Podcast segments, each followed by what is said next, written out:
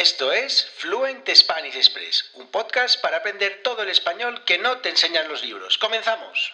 Muy buenos días, bienvenidos, bienvenidas a Fluent Spanish Express Podcast. Todos los días, de lunes a viernes, contenidos con consejos, con recursos y recomendaciones para llevar vuestro español al siguiente nivel. Hoy es miércoles 14 de septiembre de 2022, episodio número 269-269 de Fluent Spanish Express Podcast, un episodio en el que vamos a hablar de tres expresiones que utilizamos los nativos con el verbo dar.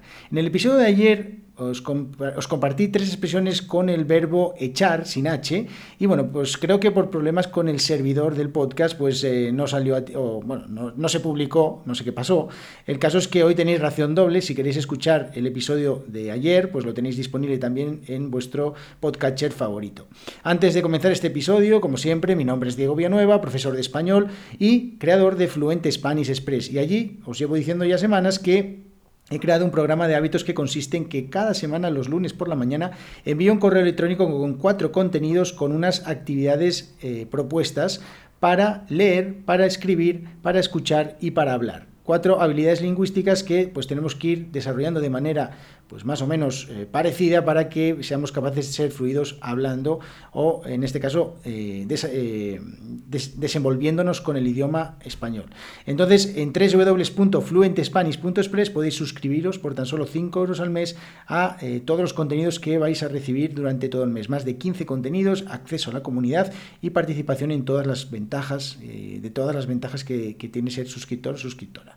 Así que bueno, dicho esto, ya os digo www.fluentespanish.express.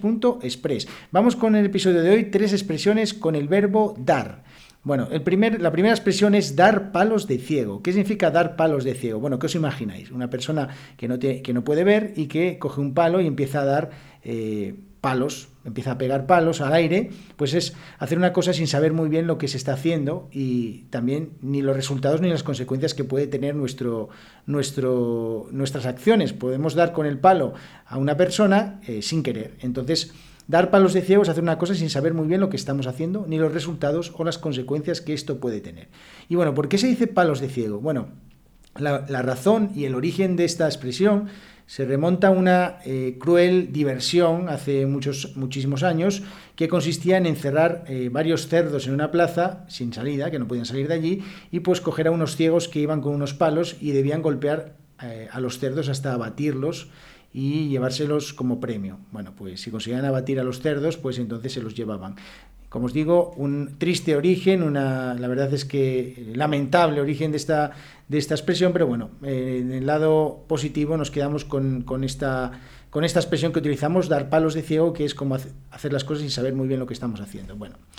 Otra expresión, dar con la tecla o dar en la tecla. Dos expresiones, dos en uno otra vez, dos eh, dar con la tecla o dar en la tecla. Si tú buscas en el diccionario de la, Real Academia, vais a encontrar dar en la tecla. Vale, normalmente cuando estamos hablando, nosotros los nativos utilizamos más, o al menos yo, eh, que me corrijan otros nativos, dar con la tecla. Yo siempre utilizo dar con la tecla. Es acertar haciendo algo o en el modo de hacerlo. Bueno, pues si, estamos, si damos con la tecla en algo, eh, es que estamos acertando en algo. Por ejemplo, si doy con la tecla del contenido que comparto en este podcast, es que estoy acertando en que el podcast es útil, en que, el podcast os gusta y en que el podcast eh, pues, os ayuda con vuestro español.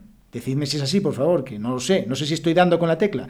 Otra más, dar voz a alguien o algo. Bueno, ¿qué hacemos cuando queremos dar voz a algo, a alguien?